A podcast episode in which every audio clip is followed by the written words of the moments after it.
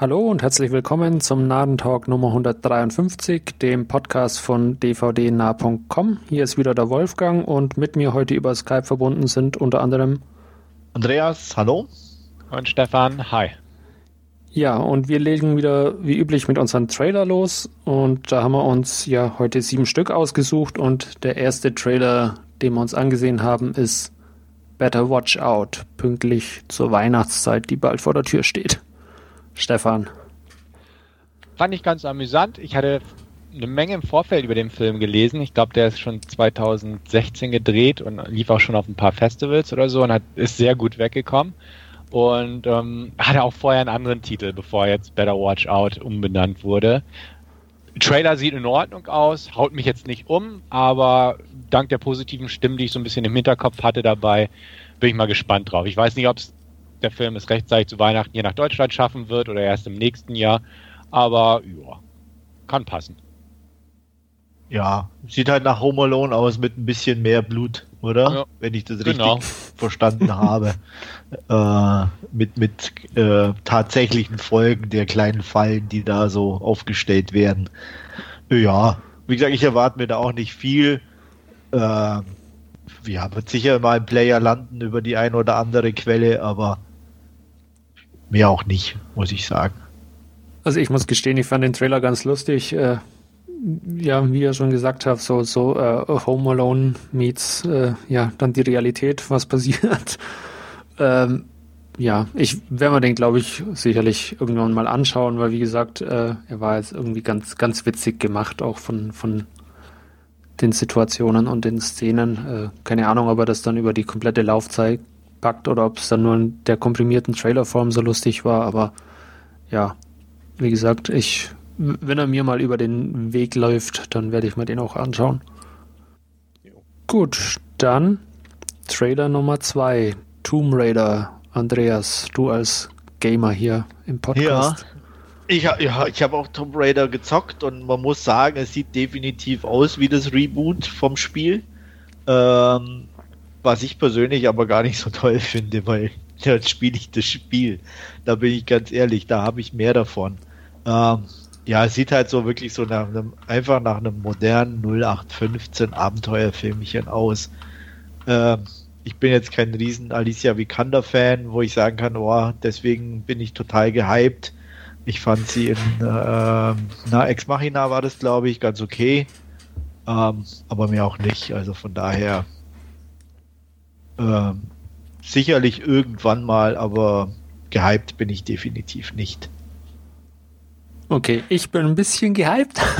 Okay. ähm, ich ähm, ich habe das Reboot nur kurz angespielt. Ich habe vorhin mal bei Steam nachgeschaut. Ich glaube, ich habe eine Stunde oder zwei hat, hatte ich gezockt. Weiter habe ich es dann auch nicht geschafft. Von daher äh, kommt mir das entgegen, dass es äh, die Verfilmung äh, ja wie eins zu eins aus, aus dem Spiel auch irgendwie aussieht und ähm, ja, also ich fand den Trailer äh, cool gemacht. Ich freue mich drauf. Äh, ich, ich mag solche Abenteuerfilme. Stefan hat es auch im Thread schon entsprechend angesprochen gehabt. Die ersten waren jetzt mit, mit Angelina Jolie, sind jetzt auch keine filmische äh, Meisterleistung, aber die waren auch ganz unterhaltsam und äh, wenn der eine ähnliche Kerbe schlägt, äh, dann hat er für mich sein Soll erfüllt. Und wie gesagt, ähm, ich, ich fand den Trailer ganz cool gemacht, auch, auch die einzelnen äh, Actionsequenzen.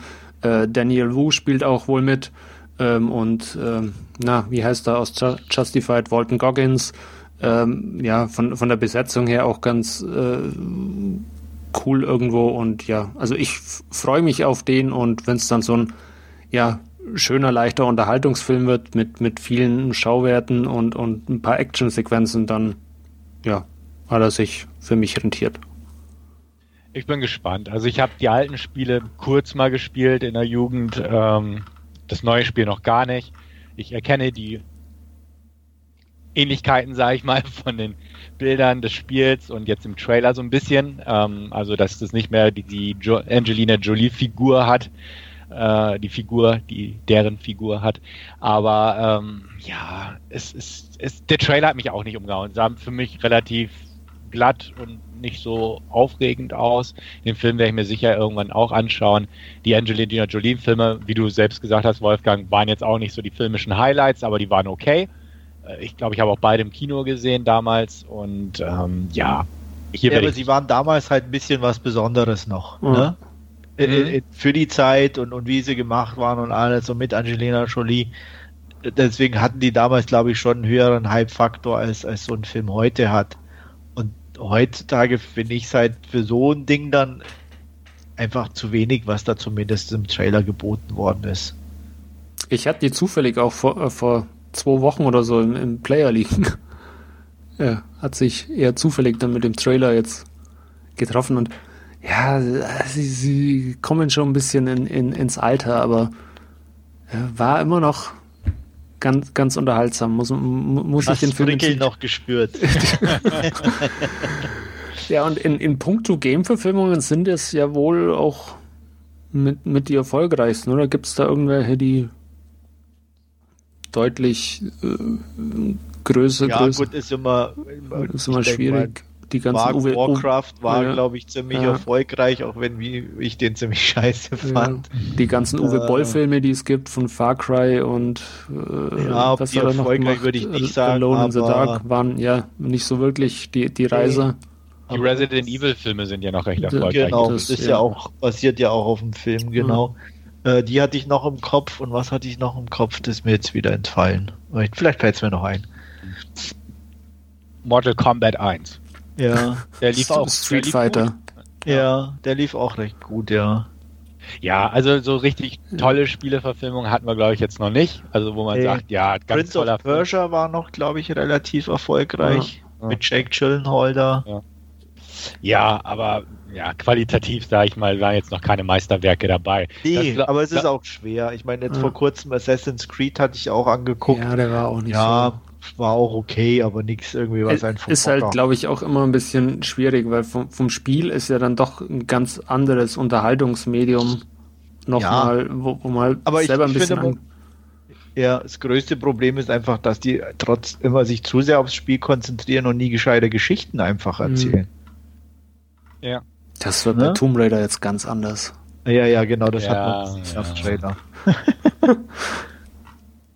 ja, also das glaube ich jetzt auch nicht, aber ähm, wir haben den Witz schon verstanden. Äh, wie, wie, äh, wie, wie, gesagt schon.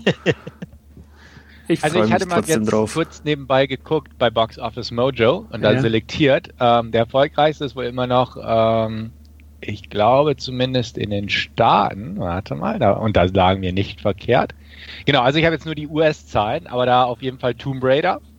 Okay. Lara Croft Tomb Raider, vor Angry Birds, Prince okay. of Persia, Pokémon, Mortal Kombat, dem zweiten Tomb Raider, Resident Evil, Assassin's Creed und dann die okay. ganzen anderen Dinger. Ich ja. muss gestehen, Angry Birds habe ich gelacht.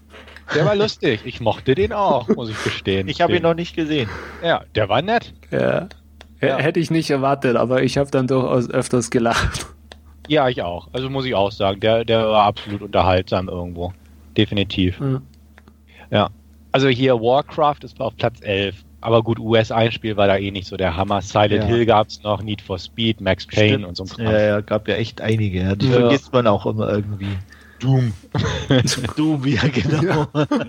Mit Carl Urban war das, ne?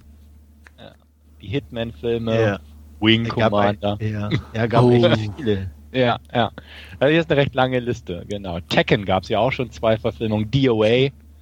Stimmt, ja, genau. Double Dragon. Ja, also es gab schon so einige. Es gab ja sogar einen Super Mario-Film, ne? Stimmt, der war auch richtig scheiße. Mit Bob Hoskins. Ja, ja.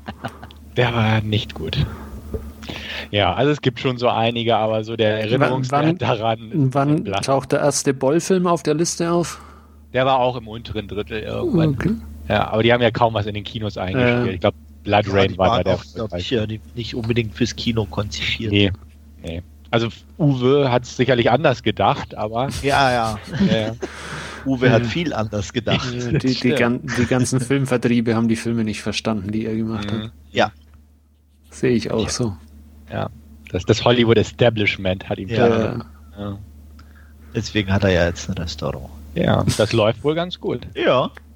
Ja, ich glaube, so ich, verwaltungsmäßig und so ist er ja nie der Schlechteste gewesen. Also, wenn er da einen guten Koch erwischt hat, der Rest, den managt er bestimmt ganz gut. Ja. Ne? Also, ich meine, seine Filme hat er an sich auch gut gemanagt. Sie waren halt einfach scheiße. Ja. ja.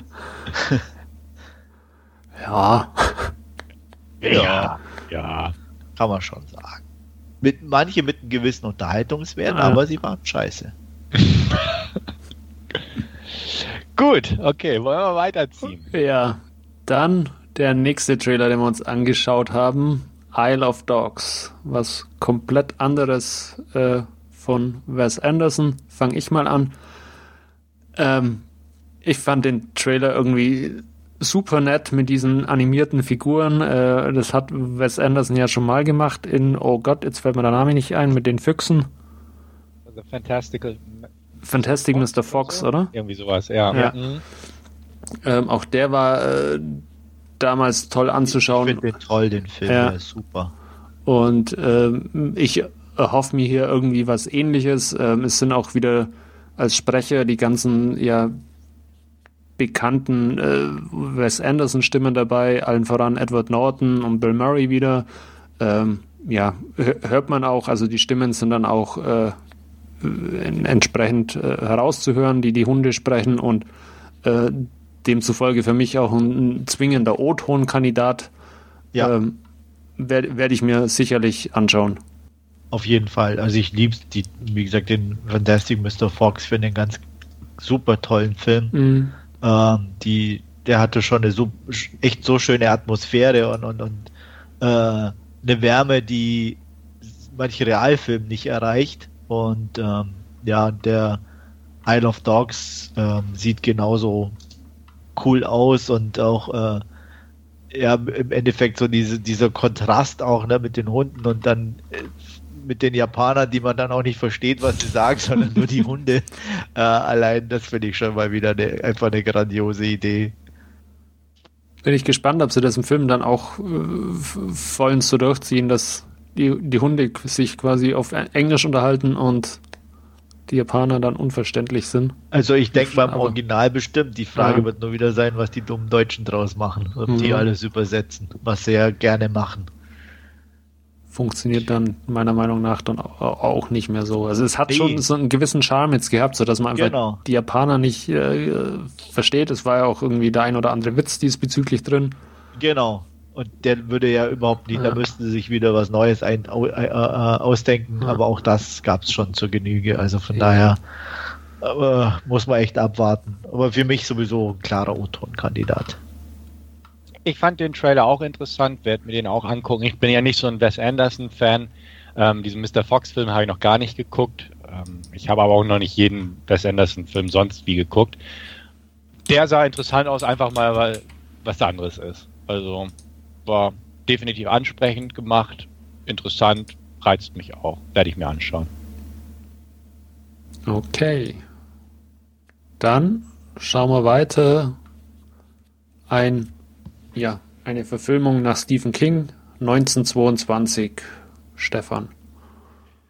Ja, ich bin jetzt nicht so der große Stephen King-Fan. Ähm, ich habe ein paar Romane gelesen, ein paar Filme geguckt. Ähm, waren überwiegend ganz okay. Der Trailer hier sah in Ordnung aus, haut mich jetzt auch nicht so um, aber ähm, da auf Netflix verfügbar sein wird, werde ich mir auf jeden Fall anschauen. Bin mal gespannt drauf. Der Regisseur hat vorher so einen kleinen australischen Film gedreht, These Final Hours, den mochte ich ganz gern. Mal gucken, wie er hier jetzt äh, mit so einer Produktion zurechtkommt. Ähm, ist wohl eine relativ kleine Geschichte, also eine, eine umfangschwache Geschichte, eher so eine Kurzgeschichte. Mal gucken, wie das so auf Spielfilmlänge ausgedehnt läuft. Thomas Jane, ja, okay. Hat da halt so diesen, diesen Farmer-Slang drauf im Trailer schon. Ähm, bin gespannt. Also jetzt nicht, nicht voller Erwartung gespannt, aber wie gesagt, wenn er denn verfügbar ist, werde ich mir auf jeden Fall mal zu Gemüte führen. Ich muss gestehen, mir hat der überhaupt nicht zugesagt. Also, ich fand den, ja, der, der wird an mir vorübergehen. Äh, fand den irgendwie uninteressant, sowohl vom Setting als auch dann, ja, mit dieser Wendung, nachdem er irgendwie wohl seine Frau umbringt und die Ratten dann auftauchen. Äh, ja, muss ich nicht sehen, auch wenn ich ihn bei Netflix anschauen könnte.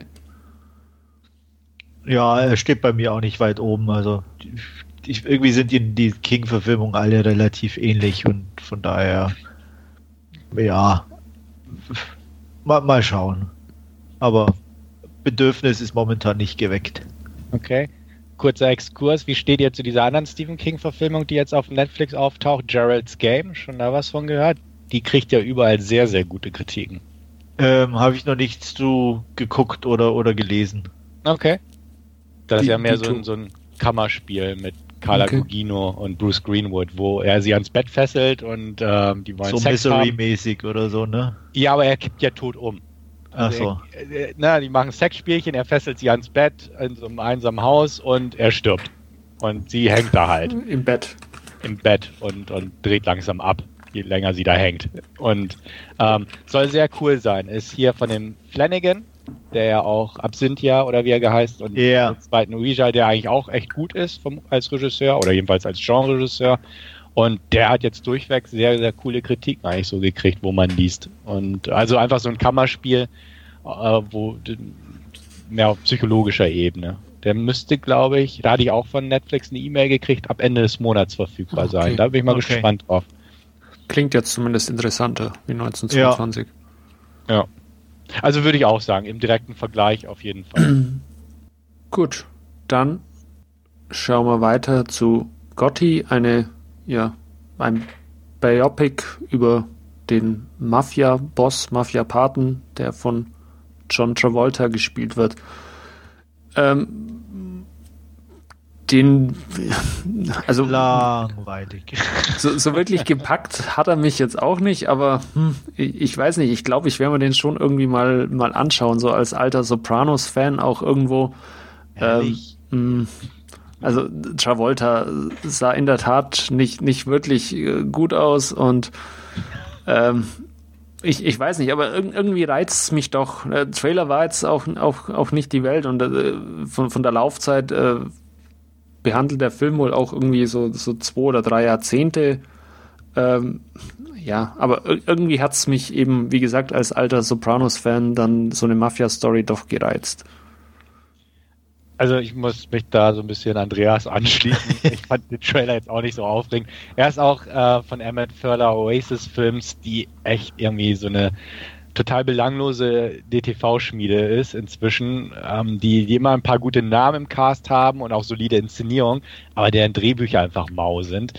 Und der sieht auch wieder so aus. Also ich mag ja auch ganz gern mal die, die eine oder andere Mafia-Geschichte, wenn sie denn gut gemacht wird. Aber das sieht auch so, ach, alles so halbherzig aus. Auch wie du selbst sagst, ach, Travolta reißt einen jetzt auch nicht mehr irgendwie hinterm Sofa hervor. Ja, vor allem in verschiedenen ah. Altersstufen auch noch ne, ja. Äh, auf, Ging, auf Jünger getrimmt. Ging es so. eigentlich nur mir so oder sah er aus wie Don Johnson irgendwie teilweise? Was jetzt kein Kompliment ist. Aber also Don Johnson sieht im Alter wesentlich besser aus als Travolta. Ja. Ja, also ich, ich dachte auch so, okay, das könnte ja vielleicht nochmal ein interessanter Film werden, aber dann so nach dem Schauen des Trailers dachte ich auch, das ist so DTV-Ware irgendwo, die ganz solide ist, aber einfach, wie gesagt, auch zu diesem Emmett Furler Filmstudio passt. Sieht alles ganz solide aus, es ist jetzt nicht grottenschlecht, aber es ist auch nie wirklich gut. Und da habe ich genau die Befürchtung, dass es genau wieder in dieses Schema reinpasst. Und das kann das natürlich passieren, ja. Schade. Ja. Deswegen, also, na, nee. Ähm, wenn er mir über den Weg läuft, werde ich bestimmt mal gucken, einfach weil ich viel so einen Scheiß gucke. Aber, also irgendwie, nee. Ist so, man zuckt, zuckt mit den Schultern und sagt sich, ach ja, gibt Besseres. Gut, Andreas, außer langweilig noch irgendwas? Äh, nee, ich glaube nicht. Okay. Dann unser vorletzter Trailer ist diesmal zu einer ja, TV-Miniserie und da geht es um Waco und da gebe ich dann mal an Stefan ab. Ja, werde ich mir auf jeden Fall angucken, wenn ich die Chance habe. Ähm, ich hatte auch einen Thread geschrieben, ich hatte mich während des Studiums mal so ein bisschen auch damit beschäftigt, als es so um Sekten und Fanatismus ging. Und äh, da bietet sich das ja so ein bisschen an mit David Koresh und was damals passiert ist. Äh, und äh, dieses gesamte Belagerungsszenario weiß ich auch noch so grob. Damals hat man das so ein bisschen in den Medien mitverfolgt. Mhm. Und jetzt hat man da diese Miniserie draus gemacht, einen Sechsteiler, bin ich einfach gespannt drauf. Also sieht gut aus, meiner Meinung nach, gerade für so eine Fernsehproduktion völlig in Ordnung. Darstellerisch muss man sehen, ob Taylor Kitsch oder wie er heißt, ähm, den, den Koresh von von seiner Ausstrahlung, die er definitiv wohl hatte, auch rüberbringt. Die Nebendarsteller scheinen aber ganz gut zu sein. Also und die, die Regie mit Eric Dowd ähm, kann auch solide so sein. Der hat auch schon ein paar gute Sachen gebracht, meiner Meinung nach. Also handwerklich gute Sachen, sagen wir es mal so. Und dementsprechend, ja, der, den würde ich mir angucken. Beziehungsweise auch mal aktiv raussuchen, wenn ich die Chance habe. Ja, ist Thema, okay, interessiert mich schon auch, aber ich weiß nicht, ob ich da unbedingt eine Serie drüber brauche. Kommt das ja, wohl ein Film ist vielleicht wieder zu kurz oder dann einfach zu straff gefasst. Mhm finde ich. Also Komm, kommt und das ist zum Glück halt nur eine Sechsteiler. Also ja, es kommt jetzt aber auch drauf, drauf an, wie lang die Teile sind. Wenn es halt jetzt irgendwie sechsmal, keine Ahnung, 45 Minuten sind, ähm, dann geht's. Aber das kann ja auch als Miniserie irgendwie sechsmal 90 Minuten sein oder so, dann zieht es vielleicht auch ein bisschen das Ganze. Weiß man ja noch nicht. Nee, aber ja, ich ich, wie, wie, soll ich das sagen? Sag es einfach. Ähm, mich interessiert das davor eigentlich gar nicht. Das ist halt so ein typischer Sektengequatsche, Leute einlullen, Mumpitz und der Rest ist dann die Belagerung. Da kommt dann auch schon wieder darauf an, wie die Gewichtung ist. Ne? Also ähm, ob das jetzt dann schon früher anfängt, ob es nur die Zeit der, der, der, der Belagerung ist oder das. Aber ja, ich wage mal zu behaupten, Rückblenden. Ja. Ich glaube, das wird so mit der Belagerung einsteigen und dann wird jeder so eine kleine Rückblende kriegen. Ja, ja. Was, also was das, ich das per se schon einfach scheiße finde. Das, ja. Da bin ich kein Fan von, da bin ich ganz ehrlich. Äh, ich mag auch nie so in Serien so diese typische äh, was, was war damals oder irgendwie so Folgen. Ich finde es immer so komplett uninteressant. So, ich muss zwanghaft den Zuschauern erklären, warum der oder der so geworden ist. Ne, also das fand ich zum Beispiel bei Ozark irgendwie, diese eine Folge. Ähm, das hätte gar nicht gezeigt werden müssen. Ich meine, ich fand, das hat man zwischen den Zeilen so gut rausgehört und rausgehört, wo, wo es bei denen anfing zu kriseln, in Anführungsstrichen. Mhm. Äh, ja, Warum dann, muss das unbedingt noch thematisiert werden? Dann schau dir keinesfalls Orange is the New Black an. nee, habe ich auch nicht vor. Also ich habe da die ersten paar Folgen angeguckt und fand es uninteressant. Ja, da sind die, die ersten zwei, drei Staffeln, da ist fast nichts anderes wie jede Folge irgendwie eine Rückblende von, von einer der ja, Figuren. Deswegen habe ich nach drei ja. Folgen aufgehört. Also das mit Ozark muss ich aber auch sagen. Bei der Folge dachte ich auch, ach, jetzt wird das so eine Folge. Und das muss nicht sein, gebe ich dir vollkommen recht. Ähm, aber es ist ja irgendwie sehr oft gerade bei solchen Serien drin, dass irgendwie eine Folge mindestens ja. irgendwie die Vorgeschichte ist. Ich finde da gut drauf verzichten, wie gesagt. Also ich, ich, ich finde da manchmal es wesentlich interessanter, selber ein bisschen zu spekulieren, warum der so geworden ist oder es auch einfach nur so aus, aus kurzen Szenen oder Begebenheiten sich erschließen zu können. Als zu sagen, hey, guck mal, das ist passiert und deswegen ist er jetzt so ein Arsch oder deswegen trauma traumatisiert oder hm. ah, ja, Hat, muss äh, nicht sein ich erinnere mich da an Dollhouse von, von Joss Whedon. Ich glaube, er muss da irgendwie mal noch eine zusätzliche Folge abliefern äh, für, für die Studios und hat da, glaube ich, die letzte Folge dann einfach äh, in die andere Richtung gemacht, hat dann irgendwie in, in, ein paar Jahre in die Zukunft geblickt. Das fand ich zum Beispiel ganz interessant. Genau, das war so, erinnere ich mich auch, dass die letzte Folge dann irgendwie weit in der Zukunft spielt ja. oder irgendwie deutlich in der Zukunft. Ja. Ja, wie gesagt, das ist dann schon wieder mal ein bisschen was anderes und dadurch interessant, aber ja, grundsätzlich ähm, kann ich darauf verzichten. Naja, gucken wir mal. Ja. USA im Januar, mal gucken, wann es hier ja. rüberkommt. Ich werde mal abwarten, was Stefan dazu sagt. Äh, ich kann mich noch dunkel so ein bisschen an die Nachrichtenbilder erinnern. Damals äh, war ja, wie Stefan schon gesagt hat, auch bei uns dann äh, Thema, entsprechend ja. Thema. Ähm, ja, äh, nicht, nicht ganz abgeneigt, muss ich sagen, aber ja, äh, nicht so wie Stefan, dass ich es mir jetzt aktiv irgendwo raussuchen würde, aber wenn es irgendwo mal bei Netflix oder so auftaucht, durchaus dann mal einen Blick wert. Gut, noch was zu Waco? Nö. Nö. Dann kommen wir zu unserem letzten Trailer, Annihilation mit Natalie Portman. Andreas. Ja, sieht interessant aus. Regisseur äh, von Ex Machina äh, oder Machina, wie man es auch immer aussprechen möchte. Und äh, ja, Ich kenne das Buch nicht, bin ich ganz ehrlich. Ähm, deswegen lasse ich mich da nochmal überraschen. So viel gibt der Teaser ja noch nicht her. Ich kenne es auch nicht. Ähm, sah optisch cool aus, sah interessant aus irgendwie. Hat mich immer wieder an Arrival erinnert, muss ich ja, gestehen. auch. ging mir auch so. Ja. Aber sonst, nö, also als Teaser fand ich den voll in Ordnung, hat, hat meine Neugier erweckt, auch weil ich vorher überhaupt nichts äh, von diesem Buch gehört hatte oder so. Manchmal kennt man ja zumindest den Titel irgendwo her oder so, aber das, das sagte mir jetzt überhaupt nichts. Und ja, gut. Aber wie gesagt, Natalie Portman passt, äh, der Regisseur ist auch in Ordnung. Und ähm, von der Optik oder von den Effekten sah das alles sehr ansprechend mhm. aus irgendwo. Also werde ich im Auge behalten. Kann ich mich nur anschließen. Ich kenne auch äh, das Buch nicht, habe hab auch nichts darüber gehört oder, oder äh, wahrgenommen und äh, Trailer sah jetzt irgendwie ja, äh, mit, mit äh, wie wenn sie irgendwie durch, durch Seifenblasen gehen würde mit diesen äh, ja, Farben und, und Nebel, was, was, was da so dargestellt ist. Also definitiv ein bisschen weird und spacig, aber ja, bin, lass mich gerne überraschen, was da auf mich zukommt. Und ja, auch, auch die Arrival-Referenzen oder äh, Erinnerungsähnlichkeiten ja. gab es auch bei mir. Gut, dann sind wir jetzt mit unseren Trailern durch und kommen zu unserem Last Scene und da wird Andreas anfangen und er hat sich live angeschaut. Ja, allgemein ja als äh, Alien Rip-Off oder Klon bezeichnet. Ich kann mal schon so viel sagen, nicht zu Unrecht.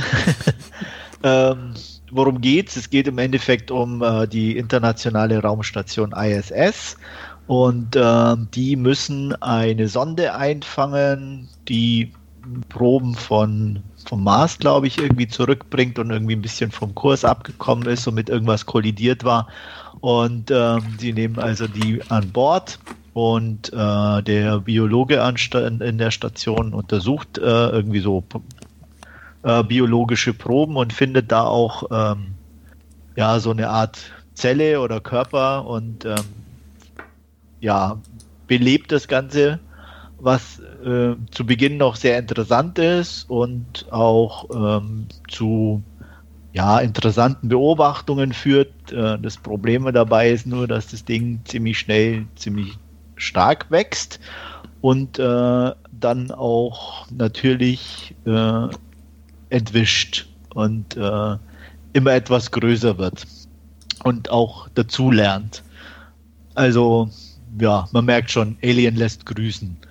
Das Ganze ist ordentlich produziert ähm, mit ziemlich bekannten Schauspielern, wobei äh, Ryan Reynolds dabei ist und Jake Gyllenhaal, Rebecca Ferguson, die man ja, denke ich, alle schon zur Genüge kennt. Äh, glaube, ich verrate nicht zu viel, wenn ich sage, Ryan Reynolds ist nicht allzu lange dabei. Warum der da äh, mitgemacht hat, war anscheinend nettes Pausenbrot oder so, der, der Gehaltscheck. Äh, aber auch die anderen fand ich irgendwie alle so, ja, auf Automatismus gestellt und so, so einem typischen, wir, wir spielen das durch Modus. Also auch, äh, ich will nicht sagen direkt lustlos, aber es hat mich auch echt nicht irgendwie angesprochen oder erreicht. Ähm, auch ähm, die, die, das Alien-Ding selber war zwar ganz interessant und nett, aber war weit weg von so dieser Bedrohungs, finde ich, von diesem Bedrohungsszenario, das ein Alien damals geliefert hat.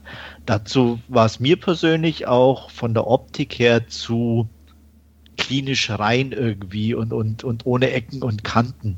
Das Suspense-Level ist da, keine Frage, aber ich fand es vom, vom Pacing her auch teilweise ein bisschen schwierig und ich habe auch wirklich das Gefühl gehabt, so zwischendurch so echt so eine, so eine Hänger zu, zu haben äh, und, und wo ich mich dann schon dabei äh, überrascht äh, festgestellt hat, dass ich mal auf die Uhr geguckt habe oder so, wie lange der noch geht, äh, was grundsätzlich nicht so eine gute Idee ist. Er fängt sich immer dann wieder, sodass dann wieder interessant ist, aber ich fand es für mich echt irgendwo, wo ich dann dachte, okay, das passt irgendwie nicht oder der, der zieht es nicht durch, was, was er eigentlich erzählen will.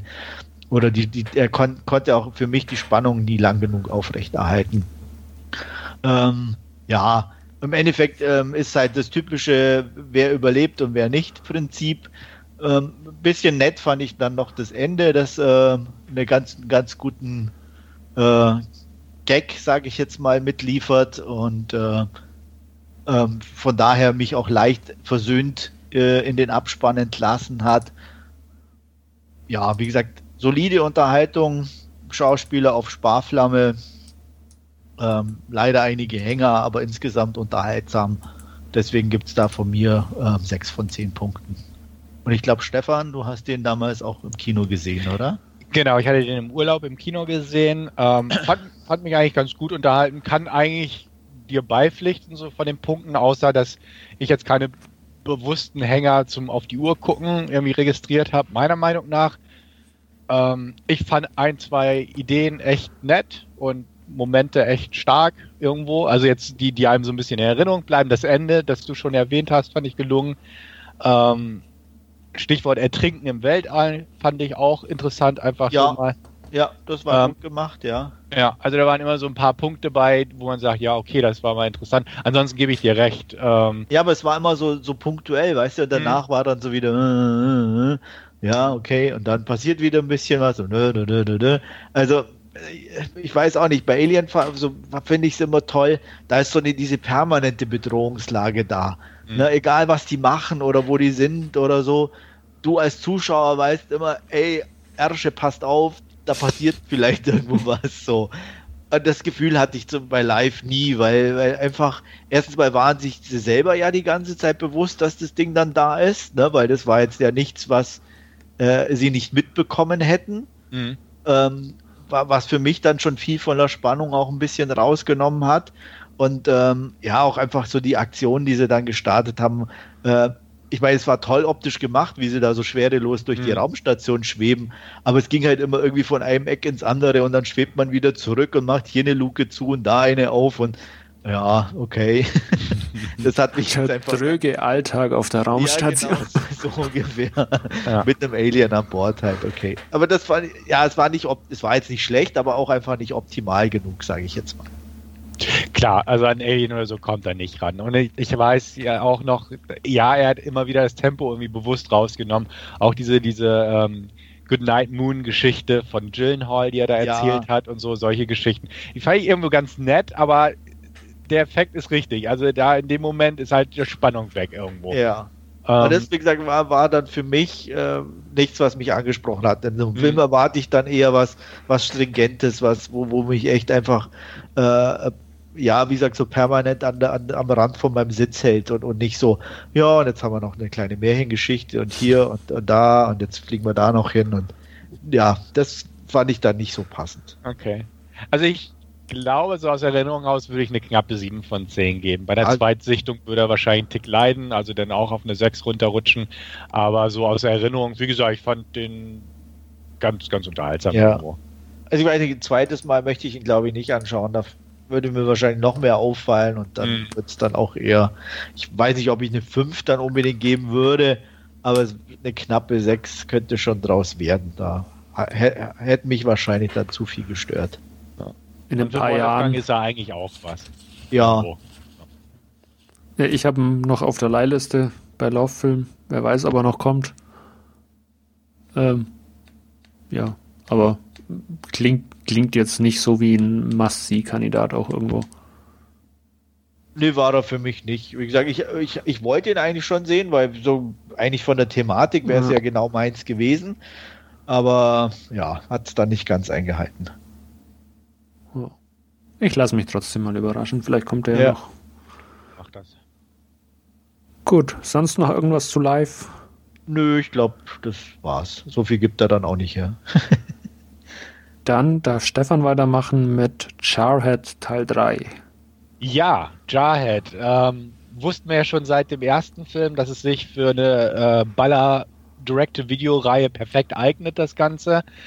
Ähm, natürlich nicht. Also der erste Jarhead-Film war ja ein ruhiger Antikriegsfilm, der eigentlich bewusst die Kampfszenen ausgespart hat. Ähm, dann kam irgendwann Jarhead 2, Direct-to-Video-Film, ähm, der einfach nur ein reiner Ballerfilm war von Don Michael Paul, der unter anderem Half Past Dead mit Steven Seagal und so gemacht hat. ähm, da, da spielen dann so ein paar Leute mit, die man kennt, so ähm, Cole Hauser oder Stephen Lang. Isai Morales läuft durchs Bild und sowas. Aber es war halt eine Direct-to-Video-Fortsetzung. Ich habe mir Jarhead 2 angeguckt, um den soll es heute aber nicht gehen. Der war irgendwo okay, weil er solide gemacht war. Ähm, hier soll es um Jarhead Teil 3 gehen. Den gibt es nämlich auch schon. Und zwar seit 2016. Ähm, heißt Jarhead 3 die Belagerung oder Jarhead 3 The Siege. Ähm, den wollte ich eigentlich eher gucken als Teil 2, aber gut, da man dann doch mal als Komplettist auch Teil 2 mitnimmt, obwohl die eigentlich nicht wirklich was miteinander zu tun haben, bin ich dann irgendwann aber bei Jarhead 3 gelandet. Ähm, worum geht's in Jarhead 3? Es geht um einen Soldaten, Evan, der kommt frisch von der Ausbildung, äh, ist halt ein klassischer Marine, wie man sich vorstellt, groß gewachsen, Amerikaner, patriotisch und möchte halt auch mal was erleben auf der Welt. Ne? Und ähm, also wie eigentlich die Jarheads auch in, in Jarhead Teil 1, aber er möchte halt wirklich was und der Film bietet ihm auch einen gleichen Einsatz und zwar kommt er in ein, ich glaube, nicht, nicht weiter bezeichnetes äh, arabisches Land, wird er in die Botschaft versetzt und ähm, soll da halt das, das spärliche, gerade spärlich ausgestattete Botschaftspersonal beschützen. Da gibt es halt ein paar Marines, die einfach das bewachen. Es gibt auch ein paar einheimische Soldaten, die halt von denen ausgebildet wurden, die halt dann so für die äußeren Ringe des, des Sicherheitsbereichs zuständig sind. Und er ist halt drin. Und ähm, er ist halt so der Hitzkopf, beziehungsweise halt voller Tatendrang und so, will halt während des Trainings schon gleich immer als erstes das, das Gebäude stürmen und so, was aber auch nicht ganz immer rund läuft bei seinen Kameraden, die schon eher mehr Erfahrung haben. Und ähm, ja, gut, er ist halt der Neue im Team äh, und versucht sich da halt aktiv reinzubringen. Beobachtet auch gleich irgendwie ein paar verdächtige Leute vor der Tür und versucht dann den Botschafter zu informieren, ob da, er glaubt, einen Terroristen gesehen zu haben. So, so einen bekannten Terroristen, aber der wurde eigentlich von der Drohne gerade ausgeschaltet, kann also nicht sein. Und ja, wie auch immer. Ne? Aber wie es denn eigentlich auch bei so gerade Direct-to-Video-Filmen so ist, äh, er soll doch Recht behalten. Es war der Terrorist, der nicht getötet wurde von der Drohne und äh, die bösen Terroristen wollen dann halt rein in die Botschaft. Und wie der Titel schon sagt, die Belagerung. Ähm, ist auch ein bisschen irreführend, weil eine große Belagerung gibt es nicht. Die schaffen es eigentlich relativ schnell, das Tor in die Luft zu jagen und reinzudringen. Und dann wird es eigentlich zum Actionfilm, wo sie sich durch die verschiedenen Gänge kämpfen. Ähm, ja, das war's mit der Handlung. Und die war schon recht breit gefasst erklärt von mir. Was aber nicht so verkehrt ist, wenn man mit der richtigen Erwartungshaltung reingeht, denn im Prinzip, der Film geht irgendwie knapp 80 Minuten und die letzten 50 davon sind halt wirklich nur Action. So ein bisschen wie 13 Hours, nur halt natürlich nicht auf dem Level. Und ähm, es hangelt sich einfach von einer Dauer-Action-Szene zur nächsten mit ein paar Dialogen dazwischen ist relativ solide gemacht, muss ich sagen. Und das, das hatte mich auch schon bei Jarhead Teil 2 eigentlich angesprochen. Es ist jetzt nicht so eine Billig-Fortsetzung, sondern man sieht, ja, sie hatten limitierte Ressourcen, aber sie haben es irgendwo ökonomisch untergebracht. Also es ist jetzt nicht so, dass das Mündungsfeuer digital ist, wie gern jetzt inzwischen bei so Billigfilmen der Fall, oder ne, dass, dass auf Patronenhülsen oder sowas verzichtet wurde, sondern man sieht, die, die, die schießen richtig mit Blanks, man sieht die Waffen haben Rückstöße von den Schauspielern. Äh, Patronenhülsen werden durch die Gegend geballert. Ähm, es gibt Einschüsse auch in Gebäuden und in irgendwelchen Fahrzeugen oder sowas. Ähm, also da wurde schon ein bisschen was investiert und das ist auch nicht alles CGI. Natürlich hat es auch äh, CGI-Blutspritzer und ein paar ja, also es eine CGI-Explosion ist nicht so cool und es gibt ein paar kleinere Explosionen, die noch mit ein bisschen, die, die sage ich mal, digital noch ein bisschen aufgepeppt wurden. Kann man irgendwo alles mitleben. Ähm, handlungstechnisch gibt da nichts her. Man muss sagen, ähm, was mich so ein bisschen an dem Film interessiert hat, ist, dass ähm, William Kaufmann Regie geführt hat. Der hat mit Saints and Sinners einen relativ ansprechenden B-Film abgelegt, ähm, danach ein paar etwas unbedeutendere B-Filme, äh, bis zu Daylight's End, auch so ein Belagerungsfilm mit Lance Henriksen und äh, Johnny Strong, der eigentlich auch wiederum ganz gut war. Ähm, Jarhead 3 ist halt eine Auftragsproduktion. Also da, da hat keiner jetzt wirklich mit Herzblut dran gesteckt. Ähm, er ist in Bulgarien gedreht, aber das sieht man nicht an, weil das eigentlich auf diesem Gebäudekomplex oder um dem Gebäudekomplex und hauptsächlich drin sich abspielt. Also das hat man schon ganz gut kaschiert, dass es nicht irgendwie ein arabisches Land ist. Die umliegenden Städte, äh, Quatsch, Straßenzüge hat man halt so ein bisschen arabisch aufgepimpt, aber äh, hauptsächlich spielt es wirklich auf diesem Gelände und in den Gängen der Botschaft.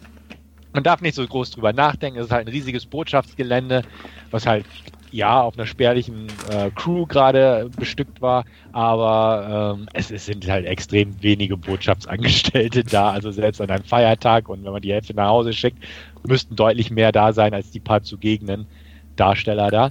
Ähm, Scott Atkins spielt mit, war auch so ein Punkt, wo ich dachte, ja, das passt auch. Hat jetzt keine Klopperrolle, wo er rumkicken darf, wie man ihn sonst kennt, sondern er ist halt so der Chef von der Einsatztruppe, die schon länger vor Ort ist in der Botschaft. Ähm, ja, ist halt Scott Atkins. Ne? Ist auch kein Schauspieler, aber der, der fällt halt auf, dass er halt mit Waffen umgehen kann und schießt viel und das passt schon. Alles okay.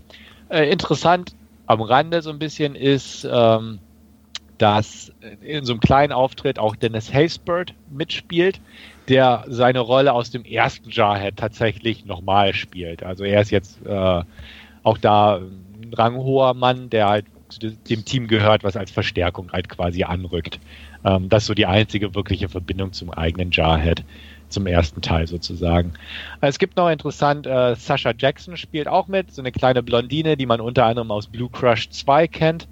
Ähm, die spielt so eine ja, CIA-Agentin, die da vor Ort ist, die so ein paar zwielichtige Geschäfte managt, also wie man so eine CIA äh, Agentin so sich vorstellt, ähm, mit viel Bargeld in der Tasche, um, um die Herzen und die, äh, ja, die, die Stimmen, sage ich mal, der Bevölkerung zu gewinnen.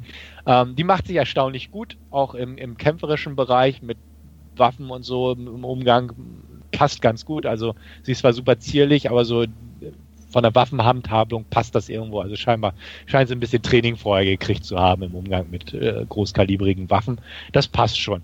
Und ich sage mal, für B-Movie-Verhältnisse ist der absolut in Ordnung. Ähm, wie gesagt, ein, zwei kleine Aussetzer in Sachen äh, kostengünstige CGI-Explosion, aber auch nicht so, dass es super peinlich aussieht, sondern man sieht halt, ja, es ist halt digital. Äh, ansonsten, ja, passt, weil man wirklich fast 50 Minuten Dauer-Action geboten bekommt, äh, die sogar einigermaßen abwechslungsreich ist, weil es mal außen, im Außengelände stattfindet, mal drin, mal im Keller. Ähm, aber auch da hat man schon viel, viel Schlimmeres gesehen. Er kann definitiv natürlich nicht mit 13 Hours von Michael Bay mithalten, weder in der Optik noch äh, vom Spektakelwert her. Aber ich sag mal so, als, als B-Movie-Kost und ich bin ja da geübt drin, mir sowas anzuschauen, gehört das schon zu der soliden Vertretersorte. Ich gebe 5 von 10 dafür. Muss man definitiv nicht geguckt haben. Hat nichts mehr mit dem Original Jarhead bis auf hier Dennis Haysbert zu tun. Aber wer mal wieder Action aus dem B-Movie-Bereich haben möchte, kann wesentlich Stämmeres sich greifen und hier, ja, ist okay. Also keine echte Empfehlung, aber passt schon irgendwo. Ja, ich glaube, ich verzichte. Ich habe auch Jarhead 2 nicht geguckt. Ähm. Und ohne den geht's nicht. Ja, ich wollte gerade sagen, wenn, dann muss man schon der Reihe nachschauen. ja. Ja, aber wie gesagt, äh, ich, ich könnte mir jetzt nicht vorstellen, warum ich mir den angucken müsste oder sollte. Nee, ist richtig, aber du hast ja gesagt, manchmal da wünscht man sich auf Netflix auch mehr so ein paar B-Movie-Titel und ja. das wäre jetzt so einer, wo ich sage, das wäre zumindest ein solider B-Movie-Titel. Also ich hatte ja, mir gut, letztens ja. diesen äh, Black Side Delta angeguckt auf Netflix ja. und auch die Kritik äh, im Forum hinterlegt. Ich weiß gar nicht, knappe drei von zehn. Das war so das Gegenteil. Ähnliches Szenario, da wird halt so eine Black Side überrannt von Terroristen und die ballern rum. Aber der war halt ne, CGI-Mündungsfeuer, keine Rückstöße und alles wirkte so billig. Da wirkt der Giant 3 schon deutlich wertiger irgendwo. Ähm, deswegen, das wollte ich auch damit herausstellen, auch mit meiner Wertung, dass da schon mhm. irgendwelche Unterschiede sind im B-Movie-Bereich. Ja, Wolfgang? Ich werde ihn, glaube ich, auch äh, auslassen, zumindest auch nicht bewusst danach suchen, aber wie gesagt, wenn er da in so einer Netflix-Liste vielleicht mal irgendwann auftaucht äh, und, und nach oben geschoben wird, dann weiß ich jetzt zumindest, dass er zumindest nicht ganz verkehrt ist und wenn es mal dann irgendwie langweilig ist, kann es durchaus passieren, dass er mal, dass ich mal auf Play drücke oder so. Aber äh, klingt jetzt in der Tat nicht so nach, nach äh, einem Kandidaten, den ich jetzt aktiv mal suchen werde. Nee, also würde ich jetzt auch keinen empfehlen, aber so irgendwo. Lieber dann nochmal 13 Hours irgendwie von Michael Bay. Ja, der war besser auf jeden Fall. Mhm. Gut, das war's von mir. Gut, dann mache ich weiter und ich habe mir Wild City von Ringo Lam angeschaut. Das ist äh, ja seit äh, mit, mit einer kleinen Ausnahme, wo er äh, einer von drei Regisseuren war in einem kleinen Filmprojekt äh, seit zehn Jahren oder über zehn Jahren der erste Film wieder auch von, von Ringo Lam. Der ist 2015 entstanden. Ähm, worum geht's? Wir lernen Tin Man kennen, äh, ein ehemaliger Polizist, der jetzt eine Bar betreibt und in eben jener Bar äh, ja trinkt eines Abends äh, eine junge Frau namens Yun und ähm, ja äh, als die äh, dann versucht in ihr Auto einzusteigen, einen teuren Maserati und äh, Tin Man in dem Augenblick auch seine Bar schließt und sieht, wie eben diese ja heftig betrunkene Frau versucht fortzufahren, äh, tut er das, was ja alle guten Barbesitzer tun, und zwar versucht er, sie vom Fahren abzuhalten und äh, sie in ein Taxi zu setzen. Das funktioniert aber alles irgendwie nicht und ja, um sie quasi daran zu hindern, äh, zu, ja, selbst zu fahren, packt er sie kurzerhand äh, in sein eigenes Auto und äh, liefert sie bei seiner Stiefmutter ab und äh, sie soll sich da doch ausschlafen und äh, am nächsten Morgen kann man dann quasi ihr ähm, Auto ja wiederholen und, und sie zurückbringen. Äh, da bei der Stiefmutter kommt auch äh, sein, sein Stiefbruder äh, ja von der Arbeit nach Hause, der als Taxifahrer arbeitet, äh, Sui Chung und äh, ja am nächsten Tag äh, bringen sie die junge Frau dann eben zu ihrem Auto, finden aber allerdings den Schlüssel nicht und äh, ja, sind ein bisschen ratlos, was sie jetzt tun sollen, weil der Schlüssel dann scheinbar gestern Abend im betrunkenen Zustand verloren gegangen ist. Und äh, ja, äh, versuchen dann eben das Auto abzuschleppen und äh, bis man eben auch einen Abschlepper organisiert, ähm, passiert dann was Ungewöhnliches. Und zwar die junge Frau wird äh, ja direkt von der Straße weg äh, entführt, in ein Auto, Kofferraum geworfen und ähm, ja, Sui Chung äh, macht sich quasi an die Verfolgung und auch sein äh, Bruder, äh, den er dann via Telefon informiert, äh, machen sich dran, ähm, die junge Frau eben wieder aus dem Kofferraum zu befreien. Auch die Polizei ruft es natürlich auf den Plan, wenn da ja diverse Fahrzeuge quer durch Hongkong rasen äh, darunter unter anderem ein Abschleppfahrzeug, äh, was dann ein bisschen ungewöhnlich ist. Und äh, ja, man, es gelingt einem oder es gelingt ihnen quasi die Gegner zu stellen, äh, die Frau oder Jun wieder zu befreien. Und äh, wie sich herausstellt, ist in dem Kofferraum ihres Maseratis äh, ein Koffer, der bis oben hin ja, gefüllt mit Geld ist. Äh, und so einen ja, Geldkoffer vermisst dann immer oder irgendjemand immer.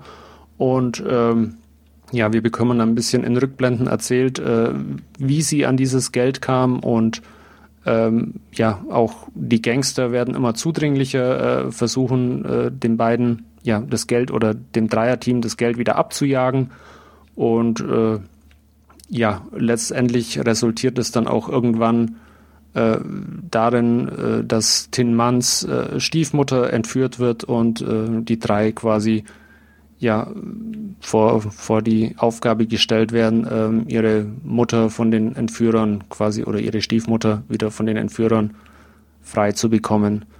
Ähm, in dem ganzen Story-Konstrukt tauchen dann auch noch ein paar Ex-Kollegen von Tin Man auf, äh, auf, die auf ihn nicht unbedingt gut zu sprechen sind. Unter anderem Simon Yam als ehemaliger Vorgesetzter ist zu sehen.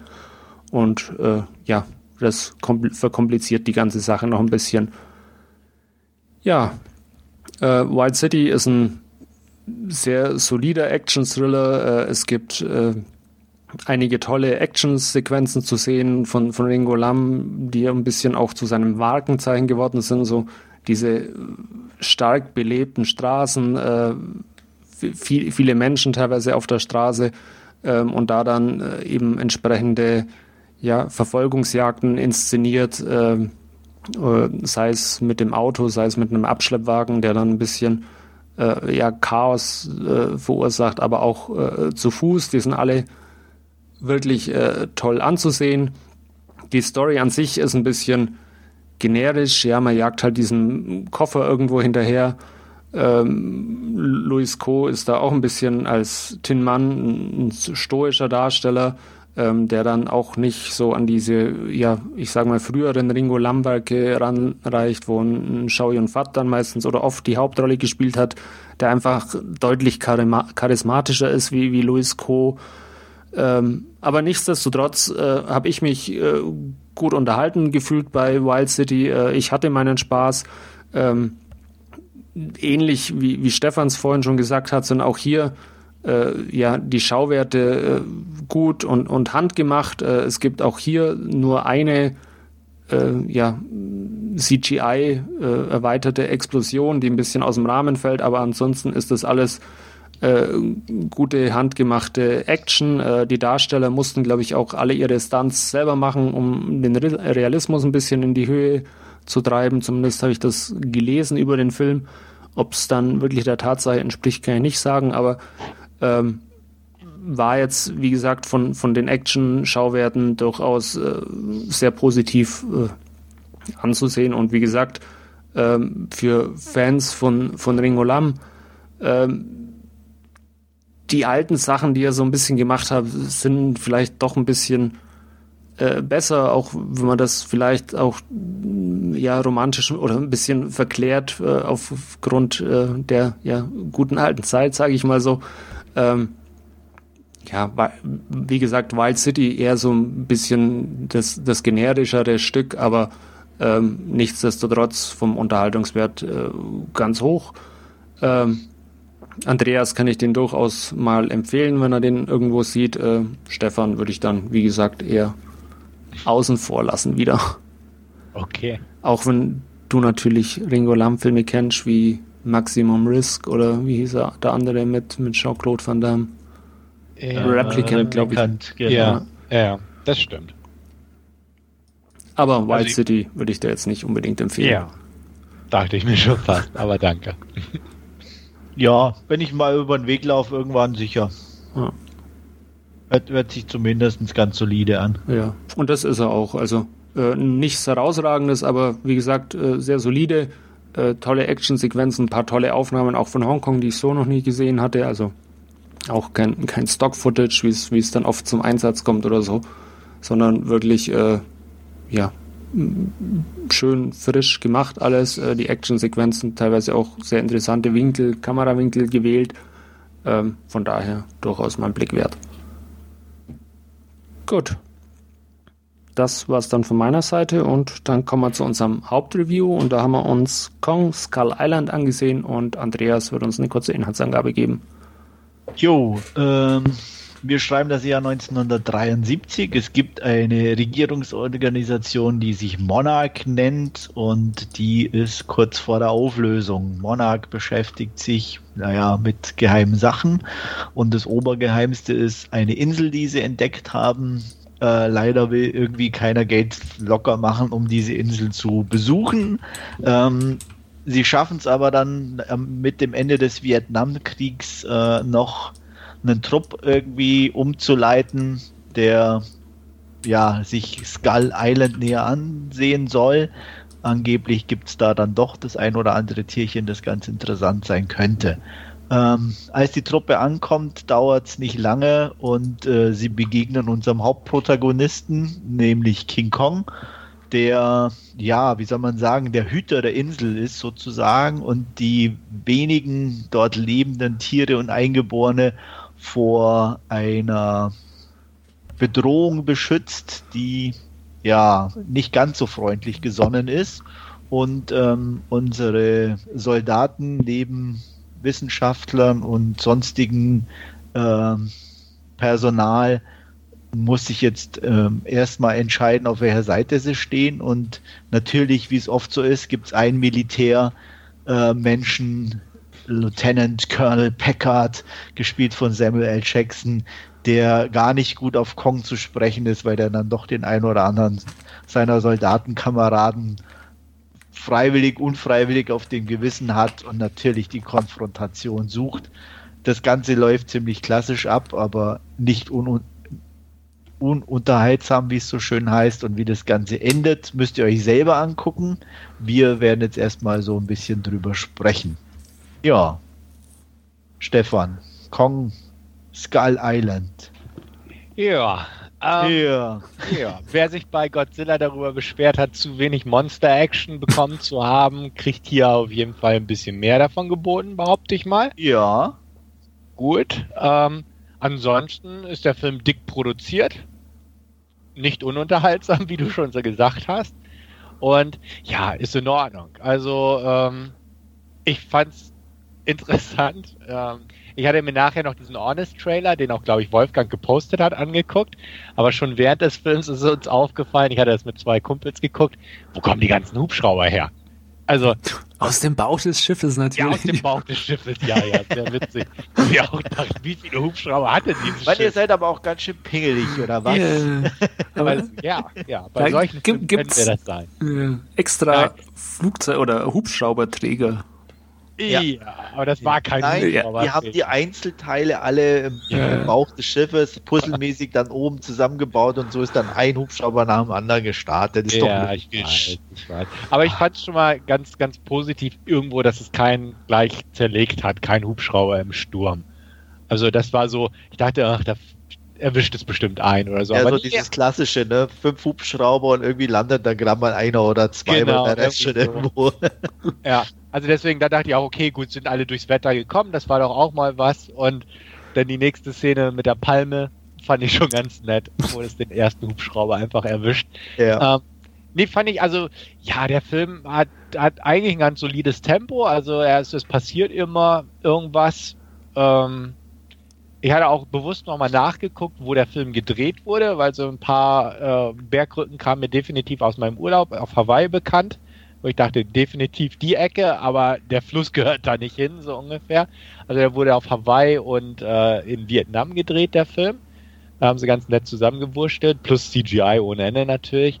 Aber ich fand das eigentlich ganz nett, so vom, vom Ambiente her, von Skull Island her, obwohl auch weil es nicht ganz so düster war irgendwie sondern ja alles so dieses, dieses Tropenszenario, alles sehr sonnendurchflutet war. Also von der Landschaft fand ich es nett. Ja.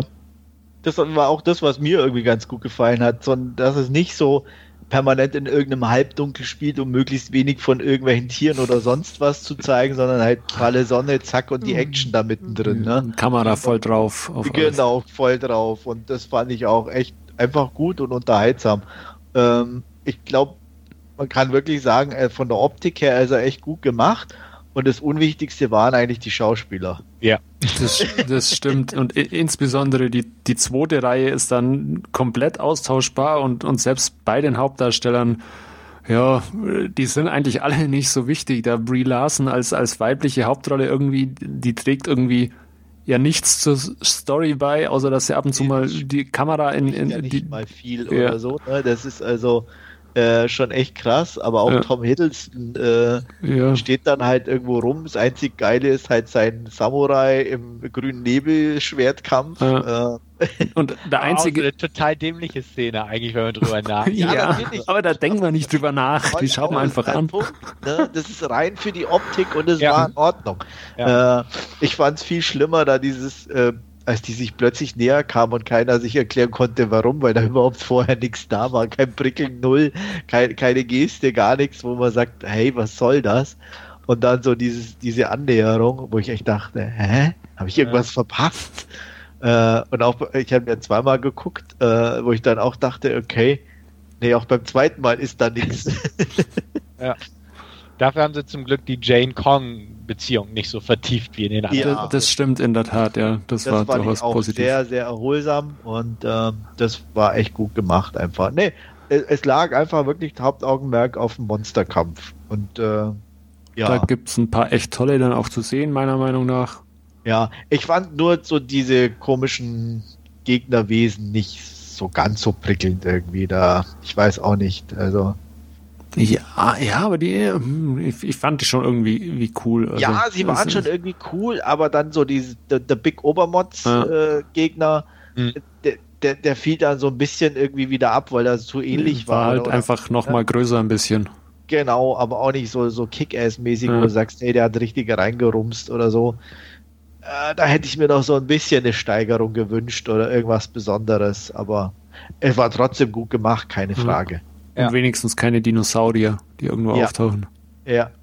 Ja, stimmt. Und, ähm, wie gesagt, so, es, ich fand es ein bisschen auch schade, eigentlich so wenig von der anderen Fauna zu sehen.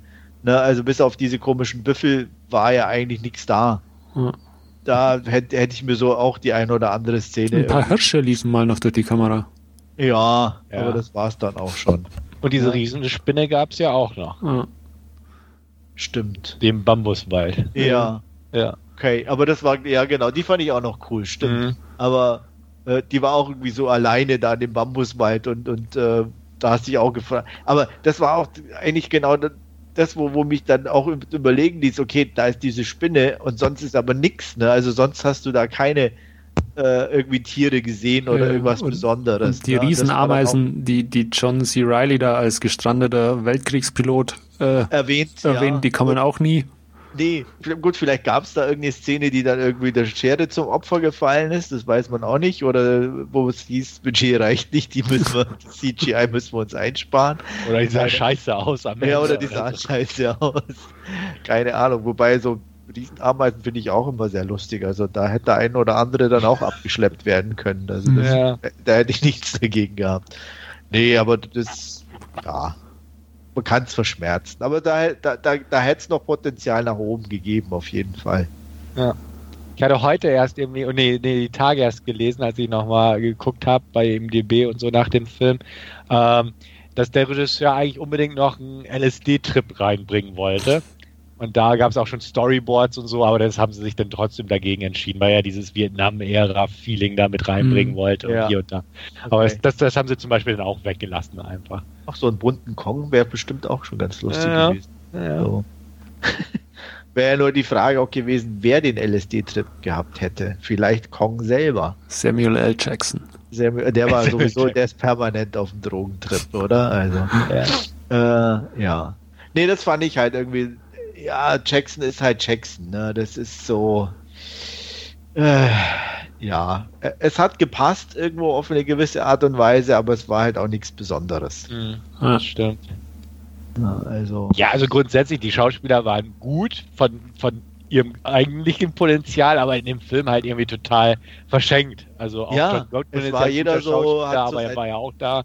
Ja. Was, was auch total geil, ist, wo wir auch uns irgendwann ein bisschen beömmelt haben, ist einfach, die Asiatin, die da am Ende noch überlebt hat. Ne? Die, die ja. hatte ja eine Null-Null-Rolle. Ja, aber also, die, die war dabei für, fürs Geld, weil äh, der ist äh, wieder China co-produziert genau. und da muss immer irgendwie, das ist wie bei, äh, wie hieß der letzte Mission Impossible, wo, wo Sang Ying-Shu äh, irgendwo am Schreibtisch sitzt. Das ist eine ganz bekannte Schauspielerin äh, aber die saß halt bei Mission Impossible, saß sie halt irgendwie, da hat, da hat sie drei Sätze, glaube ich, gesagt und ja. saß ansonsten irgendwie am Schreibtisch und die ist halt einfach dabei, damit die Schecks unterschrieben werden.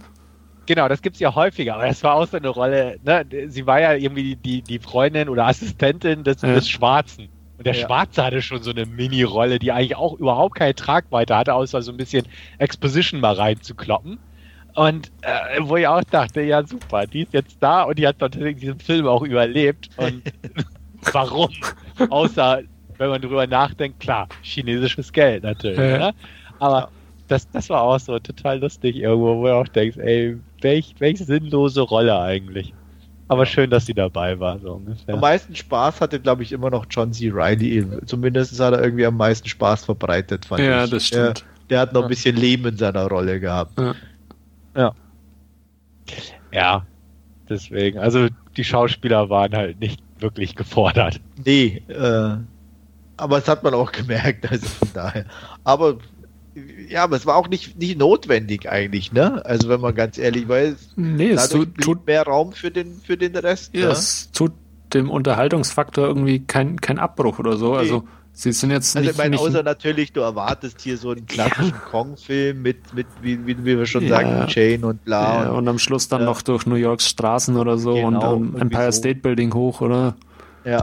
Aber für so einen klassischen Monster-Movie war das echt ein gutes Ding. Also ich, wie gesagt, ich habe jetzt zweimal geguckt.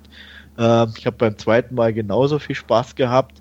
Und äh, ja, ich habe auch auf 4K, ich weiß nicht, wie es bei dir aussieht, Wolfgang. Ja, äh, von Disc auch von 4K äh, gesehen, allerdings natürlich nur mit äh, 1080p Projektor. Ah, kein, kein, kein, so tolle ausgestattetes 4K-Kette ja. wie bei dir. Ja, ich habe ja auch nur eher am unteren äh, Rand sozusagen, aber zumindest voll. Und da macht die Optik schon Spaß. Mhm. Also, ne? ja, macht, äh, also auch vom, Farbe so, so ein Dschungel und so ein schönes. Ja, auch, auch vom Soundtrack dazu dann ja, diese, diese alten. Ja gut, da kann ich mit dir nicht mithalten, da bin ich noch klassisch 5-1. Ja. Aber auch, auch der passt eigentlich wie, wie die Faust aufs Auge, so ja. diese, diese ganzen alten Songs und, und äh, ja, wie, wie sie da mit ihren Hubschrauber fliegen. Also das macht schon Laune irgendwie und äh, vom, vom Unterhaltungsfaktor ist der einfach für einen Monsterfilm äh, ganz groß irgendwie. Ich habe ihn auch ähnlich wie du, ich habe ihn zweieinhalb Mal mittlerweile gesehen. Meine Schwester hat ihn irgendwann mal angeschaut bei mir. Da habe ich so mit halbem Auge hingeschaut und dann jetzt auf dem Podcast hin nochmal angeschaut und ja, äh, also äh, das ist einfach ein unterhaltsamer Film. Man darf nicht zu viel nachdenken, wo zum Beispiel die ganzen Hubschrauber herkommen oder so. Aber äh, der macht einfach Spaß und Laune. Er sieht toll aus, äh, er, er, klingt toll und äh, ja, ja. Äh, kann, kann, man sich einfach für, für einen schönen äh, Kinoabend, wo man jetzt nicht zu anspruchsvolles Kino sehen will, durchaus ja. in den Player legen. Genau. Also definitiv, so ging es mir einfach auch. Nichts erwartet, aber das geliefert, was, was man ja. sich erwartet. Monster Movie, fertig.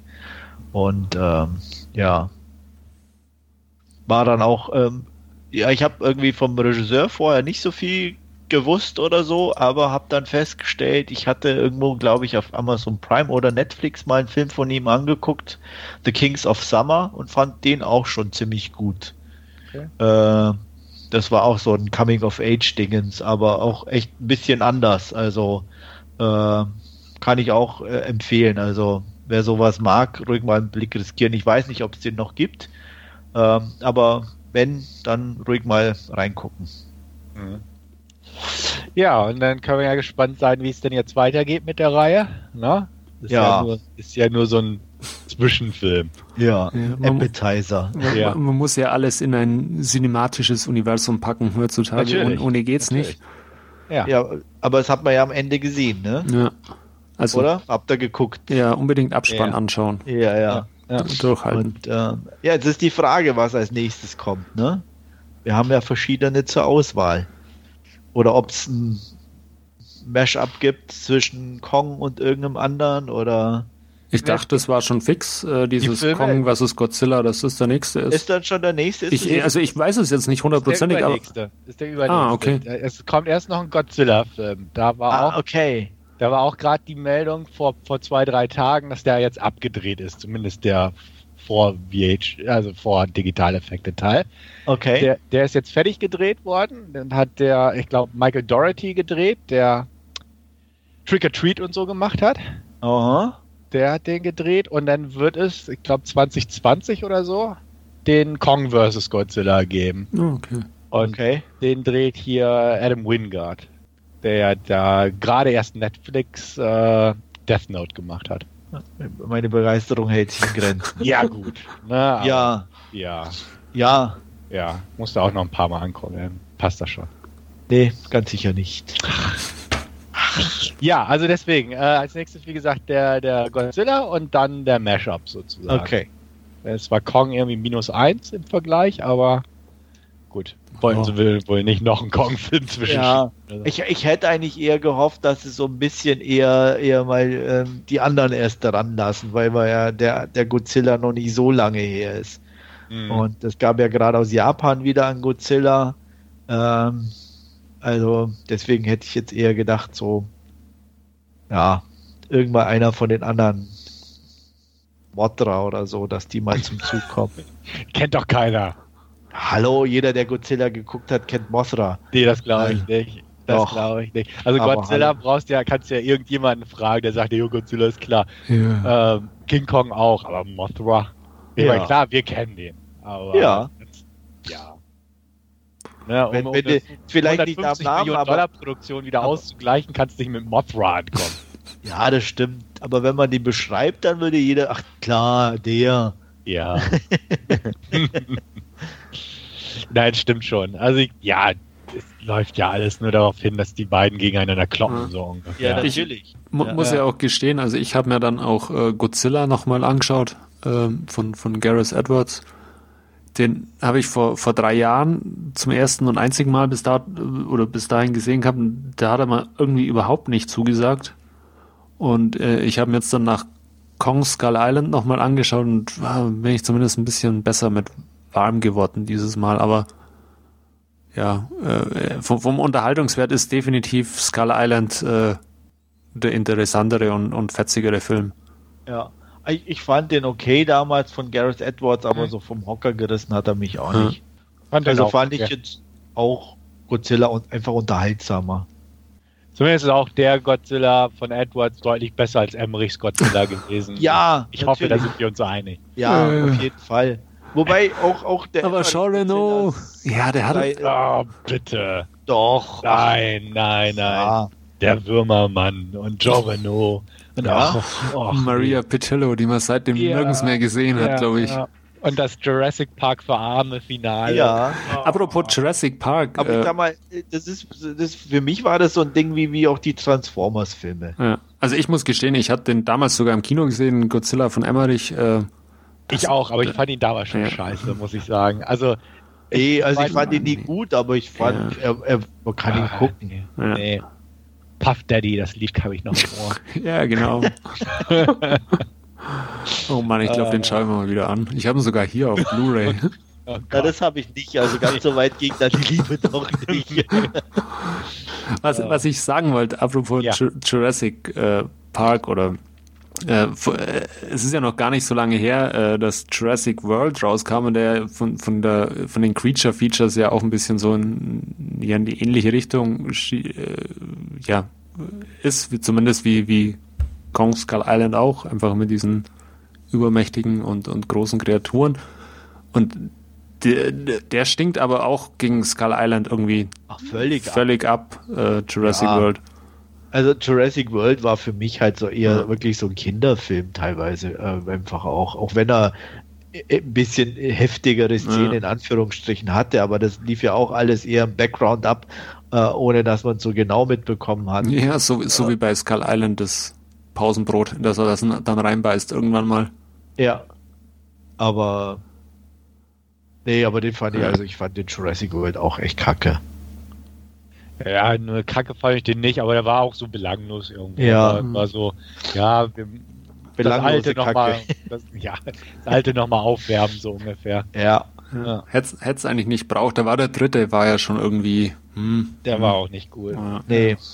Ja, ich hätte mir da auch, wenn schon Reboot, dann auch wirklich ein bisschen mit, mit, mit Hirn und Verstand, aber das war auch echt so 0815 Ding. Ja. Nee. Aber ich muss echt sagen, bei Kong, Kong Skull Island haben sie viel richtig gemacht für so einen Neuanfang. Da kann man echt nur hoffen, dass die anderen da einigermaßen auf einem ähnlichen Level, weil sonst geht's halt auch gleich wieder am Boden runter und dann passiert nichts mehr weiter, ne? Ja. Weil wenn jetzt halt Godzilla irgendwie nicht rockt, dann. Ja. Also ich habe auch nebenbei jetzt gerade mal geguckt, Godzilla Doppelpunkt King of the Monsters äh, soll im März 2019 in die Kinos kommen. Okay. Ist ja auch noch so lang. Ja, und Godzilla vs. Kong im Mai 2020. Aha. Ja. Das ist aber dann kurz so aufeinander. weit plane ich jetzt nicht ja. unbedingt voraus. Nee, noch ein bisschen, bisschen hin, ja. Ja. Äh, sieht man auch schon, wie gesagt, hier, äh, das war auch im selben Artikel, dass jetzt die Dreharbeiten fertig sind zu Godzilla King of Monsters. Ja, und trotzdem März 2019 ist halt eine lange Post-Production-Phase. Ja. Und, und Nachdrehs. Ja, wahrscheinlich. Ja. Ja, also mal gucken. wenn, wenn der aber so spaßig wird wie der Ja. hier, dann passt das. Ja, wird auf jeden Fall geguckt, gar keine Frage. Ja. Jo. Wie schaut's wertungstechnisch bei euch aus? Also auch nach dem zweiten Gucken für mich einfach eine ganz klare 8 von 10. Gute 7 von 10 von mir. Und auch bei mir nach zweieinhalb Mal gucken 8 von 10, weil er einfach rockt wie Sau. Dumme, strunzdumme, aber unterhaltsame. Ja, und auch das muss man können und auch ja das und muss, das muss auch honoriert werden. Richtig. Ja. Ne? Also deswegen sind wir uns da, glaube ich, alle ziemlich einig. Ja. ja. Schön. Gut. Sonst noch irgendwas, irgendwelche letzten Worte zu Kong Skull Island oder dem ganzen Universum drumherum? Nein, ich werde jetzt nicht brüllen. Gut, dann müssen wir das in der Postproduktion reinschneiden. Ja, Ja, dann bedanke ich mich wieder recht herzlich fürs Zuhören. Ähm, ich hoffe, ihr hattet euren Spaß. Wir hatten unseren definitiv und äh, ja, bis zum nächsten Mal. Tschüss. bis dann. Ciao. Jo, tschüss.